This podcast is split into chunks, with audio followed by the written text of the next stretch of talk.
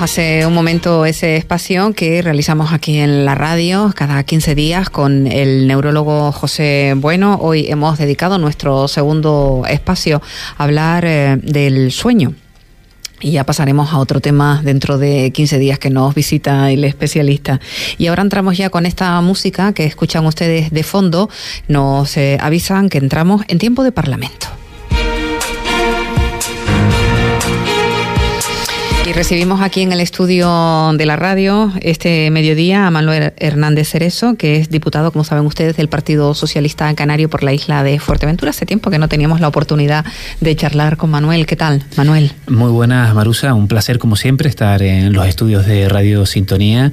Y pues bien, eh, arrancando una semana de pleno en el Parlamento de Canarias, después de haber eh, tenido un comienzo del mes de febrero bastante intenso, con celebración de diferentes comisiones y eh, bueno, afrontándolo eh, pues con, con, mucha ilusión, sobre todo porque van temas eh, que afectan a la isla de Fuerteventura.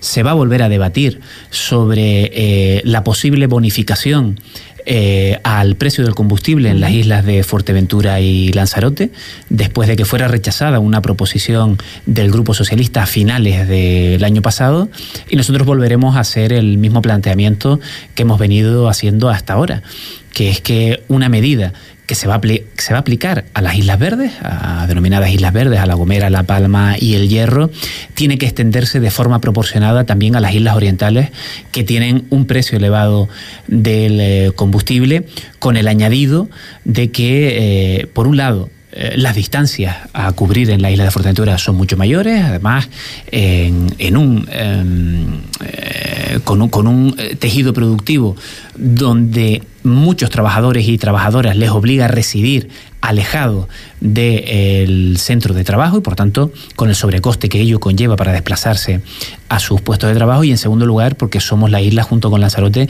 cuya renta per cápita es de las menores del archipiélago. Por tanto, el impacto que tiene en los bolsillos de los majoreros y majoreras el precio del combustible, sea para desplazarse, para ir a un centro de salud, a un hospital o para su puesto de trabajo, como digo, la repercusión que tiene en sus bolsillos es mucho mayor que en otras islas. Y por tanto, mm, en este pleno eh, vamos a reivindicar, vamos a seguir reivindicando esa bonificación temporal y extraordinaria al precio del combustible también para Fuerteventura.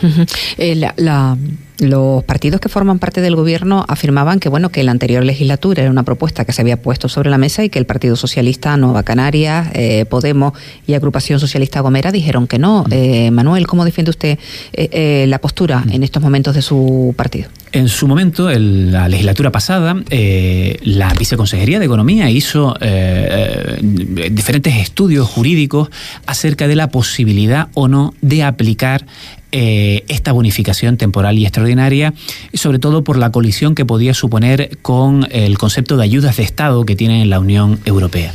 Y efectivamente había informes que entendían que no se ajustaba a derecho. ¿Qué es lo que ocurre? Hay un momento un momento, eh, un punto de inflexión, un momento eh, crítico, que es cuando se produce la crisis bélica derivada del conflicto entre Rusia y Ucrania, donde el gobierno de España aplica una bonificación al combustible de 20 céntimos por litro que se aplicó al conjunto del país.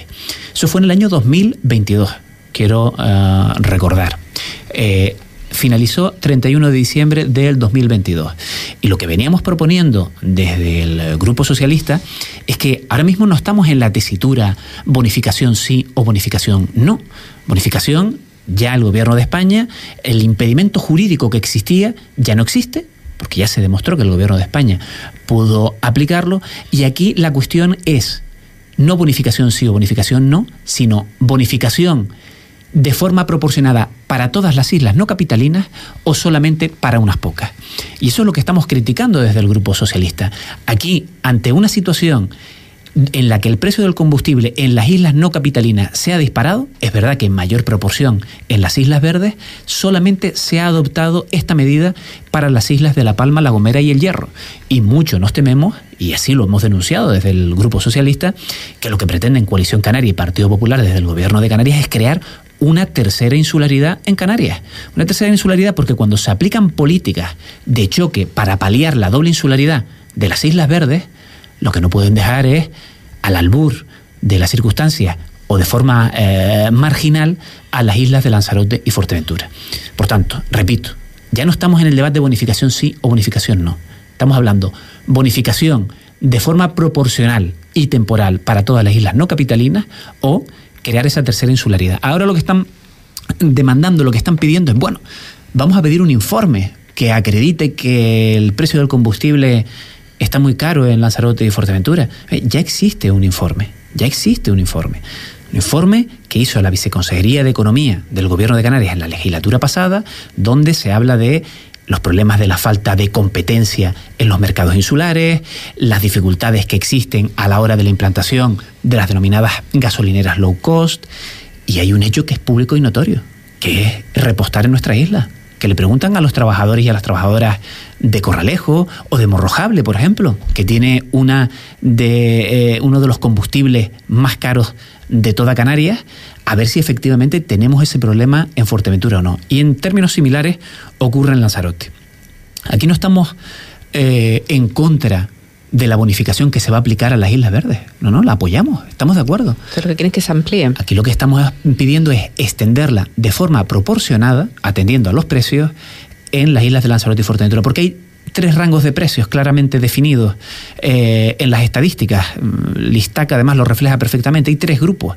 Un primer grupo de las islas capitalinas, Gran Canaria y Tenerife, donde tienen un precio de combustible eh, razonable. Porque hay competencia también. Hay competencia, el mm. grado de implantación de estaciones de servicio eh, es mucho mayor.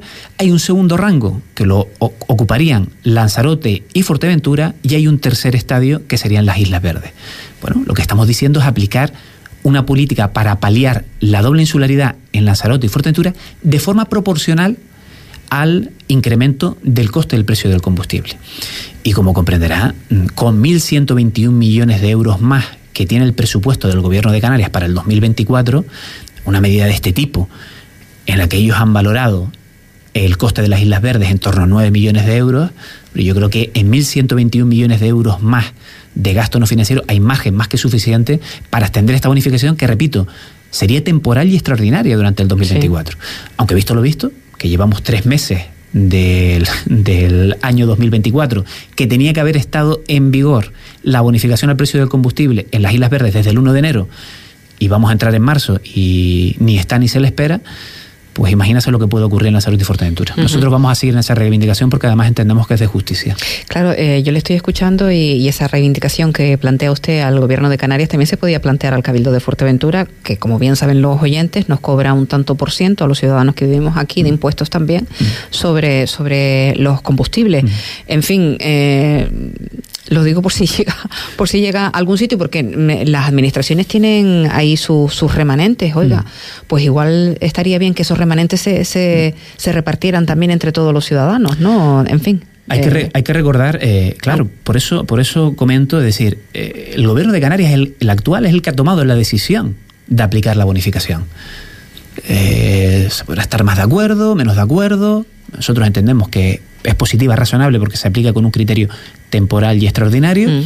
Y creemos que es razonable. Pero no estamos en el debate de bonificación sí o bonificación no, sino bonificación para el resto de las islas. El caso del Cabildo de Fuerteventura, es verdad que eh, tiene una tasa que es una tasa es mínima, no recuerdo ahora eh, cuántos céntimos supone, pero es mínima y es una tasa finalista. Es decir, esa tasa va, va dirigida al mm, servicio de conservación, mantenimiento y rehabilitación de carreteras va dirigida a eso, ¿verdad? Y que luego esté, eso, es, otro, cantar, ¿no? bueno, yo creo que precisamente en estos meses se está viendo, a través de la Consejería de Infraestructuras que, dirige el compañero eh, Blas Acosta, se está viendo claramente cómo hay una mejora, mm, bueno, notable de determinados tramos de, de la red viaria insular que requerían de una actuación inmediata. El último ejemplo además lo, transitan miles de vehículos, es algo tan, eh, tan, tan, tan ostensible como es la conexión entre Puerto del Rosario y el, aeropuerto, que estaba eh, eh, absolutamente bacheada, era un campo de minas. Y, bueno, era una actuación que se ha hecho de forma diligente. O digamos, esta medida que se va a implantar en lo que es el tramo entre el Matorral y lo que sería Caleta de Fuste, donde se va a habilitar ahí una actuación en las próximas semanas, en los próximos meses, para aliviar en tanto en cuanto eh, bueno, se va impulsando el los norte-sur para ir desahogando ese punto crítico donde bueno, cada día ah, vemos las fotografías de colas tremendas de vehículos que dificultan a, muchos trabajadores y trabajadoras pues recoger a sus hijos, llegar al trabajo, incluso ir al, medio. ¿no? Por tanto, yo creo que hay que distinguir una cuestión de la otra. Eh, está muy bien. Bueno, es que el anterior eh, gobierno de Canarias no lo aplicó. Bueno, eh, se salvó el obstáculo jurídico. El obstáculo jurídico se salvó desde que el gobierno de España lo aplicó para todo el país. Y ahora lo que pedimos es o, es que los majoreros y las majoreras son de peor derecho, o los, las lanzaroteños y las lanzaroteñas son de peor derecho que el resto de las islas no capitalinas. el grupo del Partido Socialista entendemos que no, y además lo dice un partido que es el único en la Cámara que tiene representación de las siete islas canarias. Es el único partido que tiene representantes en la Cámara Regional de las siete islas. Por tanto, eh, va en el concepto de región, en el concepto de, de archipiélago que nosotros planteamos. Es decir, sí, sí, aplicar políticas para paliar la doble insularidad, que además es un mandato del propio Estatuto de Autonomía, pero aplacar la doble insularidad para todas las islas que la padecen. No aplicarlas para unas y de facto crear una tercera insularidad que lo único que perjudica es a los ciudadanos y ciudadanas de Fuerteventura y Lanzarote. Eh, usted mantiene que se va a, esa tercera insularidad que ha argumentado eh, cuando bueno pues eh, manifiesta la posición del Partido Socialista en relación a la negativa del gobierno, del actual gobierno que preside Fernando Clavijo, a aplicar ese descuento en Fuerteventura y, Lanzarote. Está con nosotros, me permite un momentito porque voy a, saludar, si le parece, vamos a saludar a, Esther González, como sabe, portavoz en materia de mm, de Nueva Canarias, bloque canarista. Esther, buenos días. Muy buenos días, muy buenos días, Manolo también. Buenos días, eh, Esther. Encantada de estar en el programa. ¿Cómo estamos, Esther? Pues bien, estamos preparando el pleno de mañana. Como Manuel, que nos estaba argumentando que están precisamente en eso, ¿no? Pendiente del pleno de mañana. ¿Tiene usted intervención? Sí, tengo como cinco o seis, ¿no? ya, ya no sé cuántos. ¿No le falta trabajo? No, no, en absoluto. Eh, de esas intervenciones que tendrá usted esta, esta semana en el Pleno de martes y miércoles, eh, ¿cuál sería la, la, que destacaría, Esther? Porque nosotros, la, nosotros lo, la hemos llamado por esa postura que mantiene su partido en relación a el desinterés que consideran ustedes mantiene el actual Ejecutivo por potenciar la Agencia Tributaria de Canarias y la lucha contra, contra el fraude. Pero hay otros elementos que quiere usted eh, comentar para los oyentes de la radio eh, destacados por su parte? Bueno, yo sí, eh, hombre, tengo una, una de las, de las muchas que tengo varias, además de Hacienda, por, por ser como, como Manuel, pues la, la, la portavoz en, en, esa comisión, en esa materia en el Parlamento, pues tengo varias de Hacienda y pero tengo también una que es sobre pedida por precisamente por el Grupo Socialista sobre las actuaciones que, este gobierno, que el actual gobierno de Canarias ha llevado en materia de vivienda. Eh, si quieres te, hablo o te, comento eh, primero el tema de, la urgencia tributaria y después este, o como tú me digas o prefieras. A mí me gustaría, porque su partido se ha mostrado, eh, mostrado muy crítico con la propuesta de, de materia, en materia de, de, vivienda que se daba a conocer una vez que se aprobaba en Consejo de Gobierno la, la pasada semana. Ya mantenía, eh, como digo, Nueva Canarias una, una postura muy contraria en muchos de los aspectos que se han ido dando a conocer, Esther. Sí, sí, sí, eh, somos muy críticos. Primero, eh, por, por, una razón, o sea, aquí está, tengo la sensación y ya y esta esta última declaración de, emergencia o o penúltimo, puesto que el, Cabildo de Tenerife también va a aprobar una, no sé, día de esto sobre presencia hídrica, que ya estamos en un punto donde estamos choteando las emergencias, eh, donde al, final están siendo vacías de contenido. En el caso de vivienda, el tema de vivienda y de la falta de vivienda en no es un tema nuevo, no es un tema sobrevenido, es un tema que lleva pues desde los últimos 20 años y voy a quitar el, gobierno anterior porque el gobierno anterior por lo menos hizo un plan de viviendas que ni siquiera había.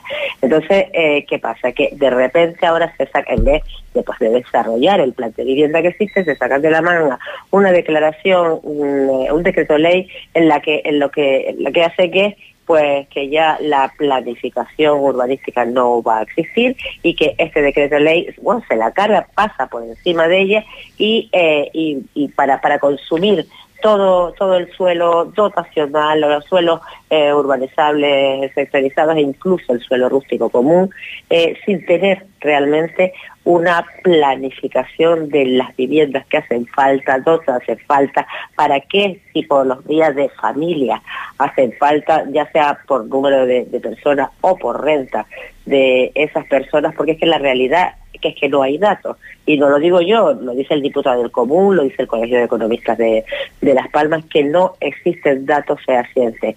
Ni, ni del número, del parque o el número de viviendas que, que, que el parque público, que corresponde al parque público de vivienda, ni del número de, de, de demandantes de vivienda, porque los que están en el registro hablan de 25 mil y pico, pues sin saber esa, esas personas, si son personas, mm, aquellas que, que necesitan, que tienen dos, su, ingreso eh, son inferiores a dos veces y media el IPRE, con lo cual necesitan vivienda pública y, y al resto eh, que, que, bueno, pueden tener hasta seis veces el IPREN eh, y que lo que necesitan pues es eh, protegida, pero no, no, no privada, protegida de promoción privada, eh, con lo cual, insisto, no dice nada de eso. Después hablamos de, una situación, hay una realidad, el alquiler, el precio del alquiler de las viviendas en toda Canarias o en gran parte de Canarias se ha tensionado mucho, ha subido mucho, pero hay realidades que todos conocemos. La, primera ha sido el problema del alquiler vacacional, de que la gente saca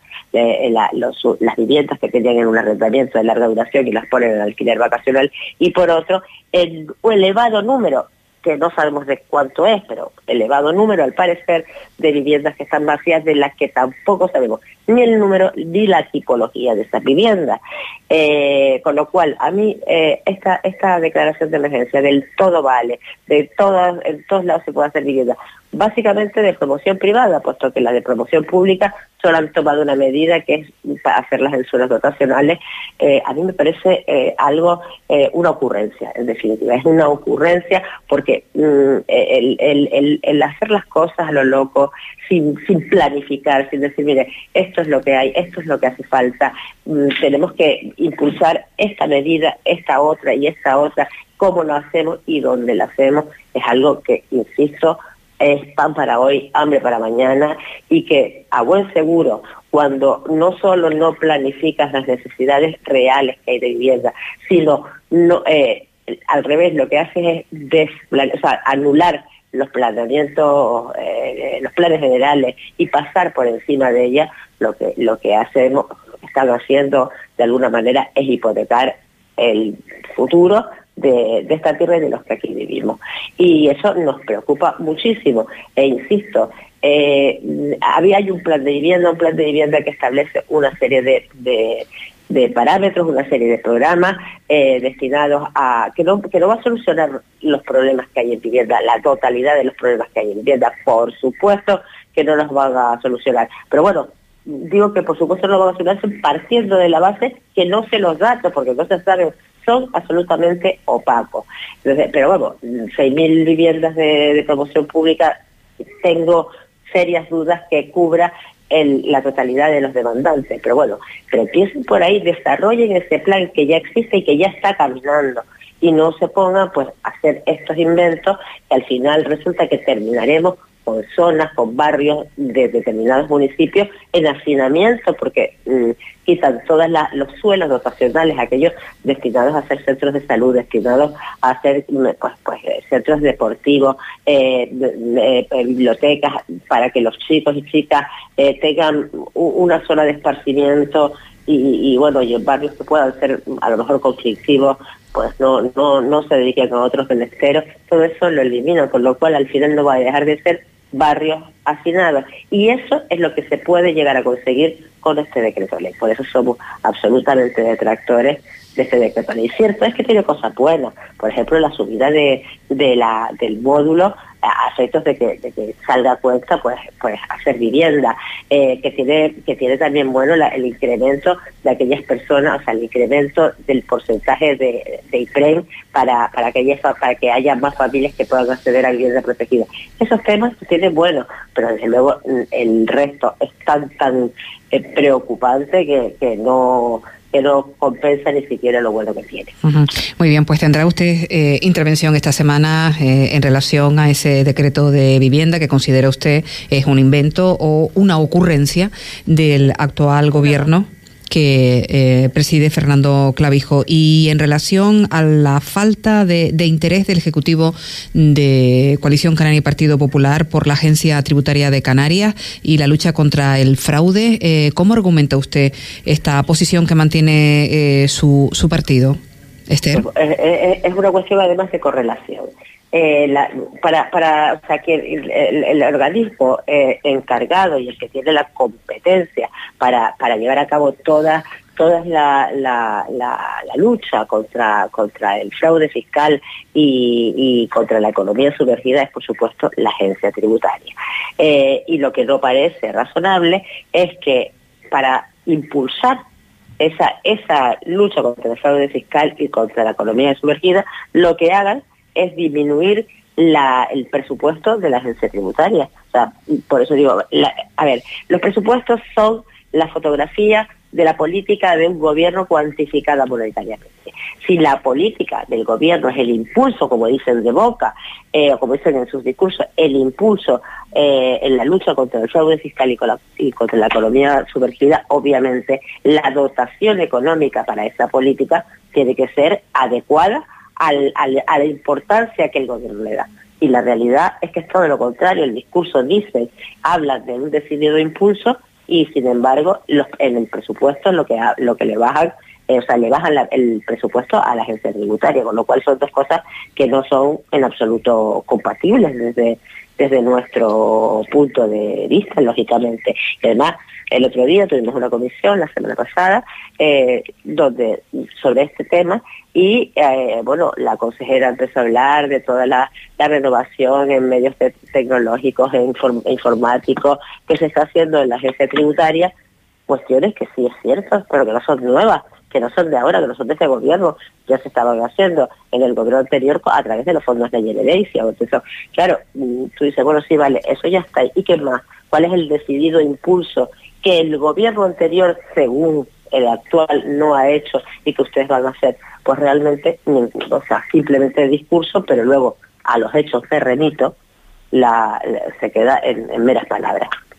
Muy bien. Esther, no le, no le quito más tiempo. Le agradezco mucho la, intervención esta mañana en el espacio Parlamento de Radio Sintonía, donde también nos acompaña eh, Manuel Hernández y seguiremos de cerca las intervenciones que tiene usted previstas esta semana en el Pleno de la Cámara Regional que se inicia mañana y se extenderá seguramente hasta el próximo miércoles. Nos ha enumerado usted dos de las cuestiones. Eh, una de ellas eh, tiene que ver con la situación de la, um, de la agencia tributaria y la lucha contra el fraude y también hemos mirado hacia la vivienda, donde, insisto, desde Nueva Canarias, Bloque Canarista, se insiste en calificar como de invento o eh, ocurrencia eh, algunos de los aspectos que recoge ese decreto. Muchísimas gracias. Gracias a ustedes. Gracias. buenos días, Esther. Perdón, que es que no la no, no dejo ni que se despida. Sigue usted ahí, ¿verdad? Sí, sí, sigo aquí, sigo aquí. Pues nada, muchísimas gracias, Esther, como siempre, por, por su atención. Gracias. Despedimos a la, a la portavoz en materia económica. Yo no sé si, si comparte argumentos eh, el diputado y también portavoz en materia económica del Partido Socialista, tanto en materia de, de vivienda como en lo que tiene que ver eh, con la agencia tributaria. ¿eh? Bueno, en, en, materia de vivienda, eh, yo lo completaría, lo que ha dicho la compañera de Nueva Canarias, Esther González, de ocurrencia. Es una ocurrencia eh, unido a una temeridad. Y explicaré por qué ella lo ha esbozado en parte de su intervención, que eh, se utiliza un decreto ley eh, con el eh, objetivo de derogar el, el, el, planeamiento. Es decir, eh, este decreto ley lo que va a permitir es que en aquellos suelos eh, destinados, para que lo entienda la ciudadanía, a construir un centro de salud, a construir a uh, un colegio, puedan ser susceptibles de ser utilizados para eh, construir viviendas. Pero para vivienda pública. Para vivienda pública, pública. sí. Pero ¿qué es lo que ocurre? Eh, cuando eh, se articula el planeamiento sí. de, de, de, un municipio, se hace eh, pensando no solamente en crear efectivamente, eh, dar respuesta al problema habitacional, sino también en crear condiciones de vida para desarrollar los proyectos vitales de las personas, ¿no? Es decir, esto no, no cae por ciencia infusa, eh, bueno, construimos vivienda aquí sin llevar aparejada los servicios y las prestaciones complementarias para desarrollar un proyecto de vida, ¿no? Entonces, por mucho que mucho nos tememos que este decreto ley lo único que pretende es satisfacer a una parte, a una de las partes implicadas, que es a los grandes tenedores de suelo, por un lado, suelo privado, y por otro lado, al sector, en este caso de la construcción, al, que, es verdad que tiene un peso importante, eh, digamos, a la hora de reactivar la economía en las islas, pero se hace con unas medidas que, por un lado, son unas ocurrencias, estamos de acuerdo que hay cuestiones que, del decreto ley que son, que son razonables, que se pueden salvar, pero eh, yo lo fíjese, yo lo, yo lo definiría, como decía alguno, como un trampantojo, ¿no? Un trampantojo eh, en cocina se suele decir, ¿no? Aquello que por fuera parece una cosa, pero por dentro es otra, ¿no? Bueno, pues yo creo que este decreto ley, eh, por fuera, parece mm, bueno, una respuesta atrevida, decidida para dar un problema que tenemos en Canarias, como es el problema de la vivienda, pero que incorpora una serie de cuestiones en materia de planeamiento eh, que lo que hace es derogar el planeamiento de los municipios y que al final lo que incluso puede provocar y ya, algunos eh, estudios, algunos estudiosos, algunos técnicos lo están advirtiendo, es que eh, mucho suelo, porque además este, este decreto afecta a varias cuestiones, no solamente a la parte digamos, a los suelos destinados a sistemas generales o dotacionales, sino también a aquellos suelos eh, de titularidad privada en los que probablemente después haya un sector eh, económico que pretenda, con las presiones al gobierno, destinarlo a otras finalidades. Y lo veremos, lo veremos con el tiempo. Del Partido Socialista lo que estamos proponiendo es que el problema de la vivienda se tiene que ver desde una triple óptica. Por un lado, desde el desarrollo del Plan Canario de Vivienda, que fue aprobado en la anterior en legislatura, ya hay una hoja de ruta con una ficha financiera y se da una ficha financiera para desarrollarlo.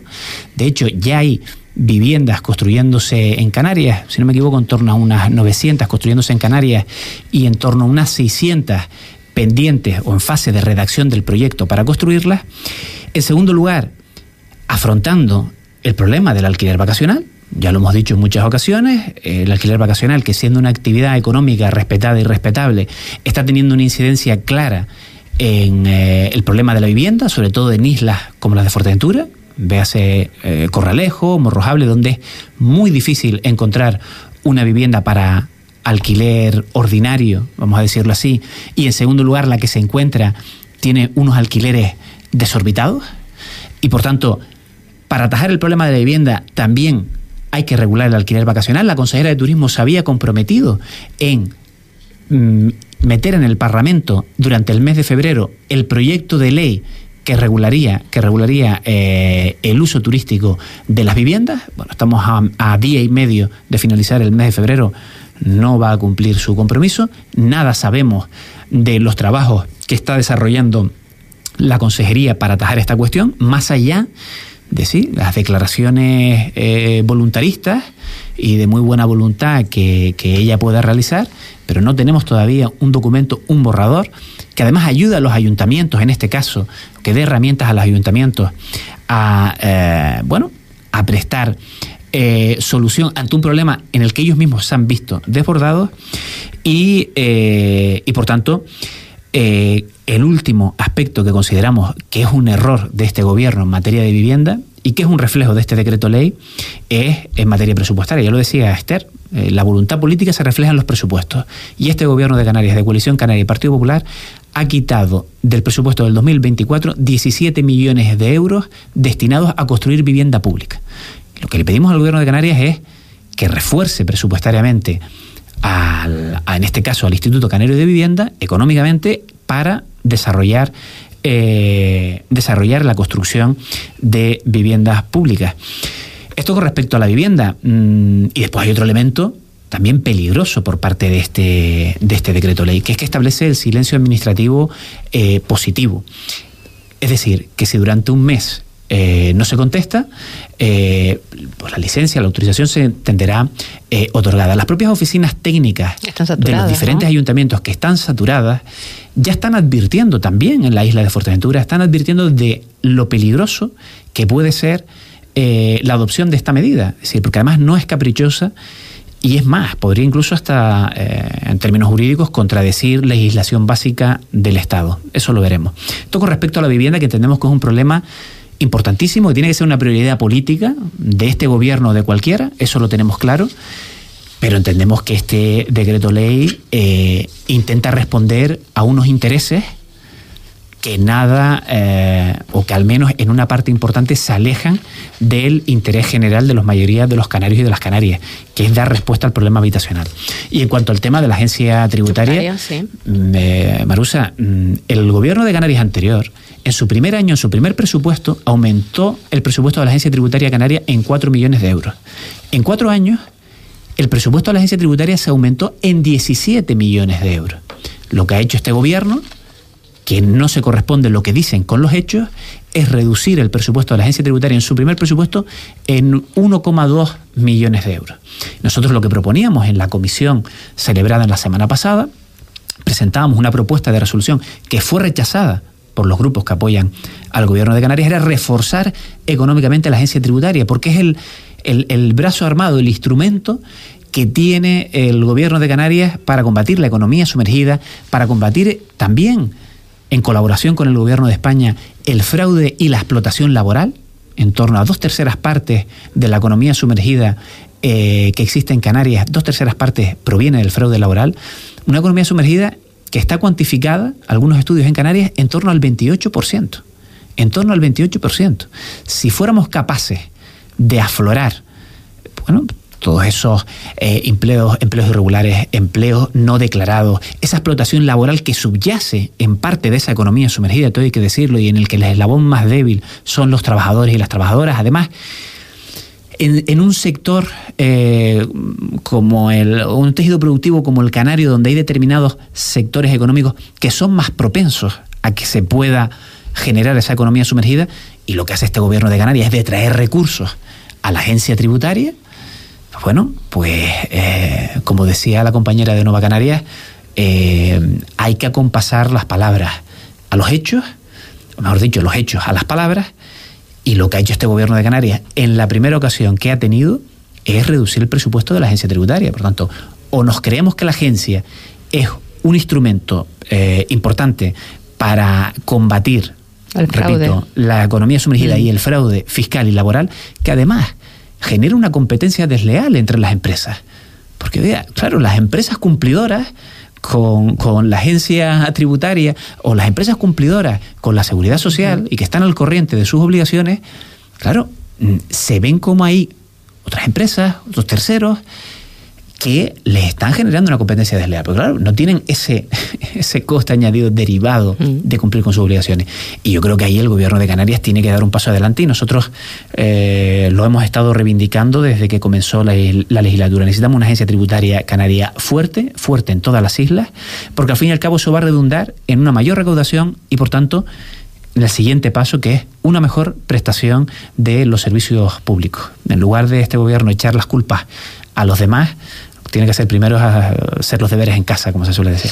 Manuel, eh, una última cuestión que le planteo. Nos quedan apenas unos minutos para llegar a la una de la tarde y cerrar el espacio porque ya eh, aguardan para entrar en el estudio aquellas personas de Adifuer que saben eh, los oyentes, los seguidores de este medio de comunicación tendrán 30 minutos para desarrollar también su, su propuesta radiofónica. Tiene que ver con una denuncia que se ha planteado desde la zona sur de la isla de Fuerteventura en relación al a los estudiantes que hacen uso del comedor del SEI morrojable y que, eh, bueno, pues hasta la pasada semana, si no se ha puesto eh, solución, se avisaba de que solo podrían eh, comer un plato porque faltaba personal. ustedes han solicitado información o van a solicitar información al consejero de Educación, ¿no? A Poli Suárez. Es un hecho, consideramos nosotros, gravísimo. A nosotros, a finales de la semana pasada, nos llegaba por parte de los familiares, de alumnos y alumnas del comedor del Colegio Público de Morrojable que habían recibido un documento por parte de la dirección del centro que se había visto abocada ante la inacción, ante la falta de respuesta por parte de la Consejería de Educación a la hora de reponer, de, sustituir a los auxiliares de comedor, de mm, verse abocados a solamente poder ofrecer un único plato. 240 alumnos creo recordar que para cinco auxiliares de comedor, bueno, eh, pues, pues la, dirección del centro se ha visto abocada a tomar esa medida. Eh, una cuestión que nos parece, ya digo, de una gravedad absoluta. En primer lugar, porque estamos hablando de un colectivo vulnerable, como son eh, los niños y niñas de un mm. colegio de primaria, que no tienen eh, que verse repercutidos ante la falta de gestión y la falta de voluntad política por parte de la Consejería de Educación del Gobierno de Canarias, y además, en segundo lugar, en una localidad, localidad eminentemente turística, donde los padres y madres eh, llevan a sus hijos al comedor en muchas ocasiones porque es que no tienen tiempo material para poder, para poder darles de comer, porque tienen unos horarios de trabajo complicados y por tanto coloca, por supuesto, eh, en, una situación muy complicada a los alumnos y alumnas, donde se pone en riesgo su salud y su bienestar, sino también una posición complicada a los padres y madres trabajadores de la localidad que se ven como desde las administraciones públicas no se da respuesta a una cuestión tan básica como es.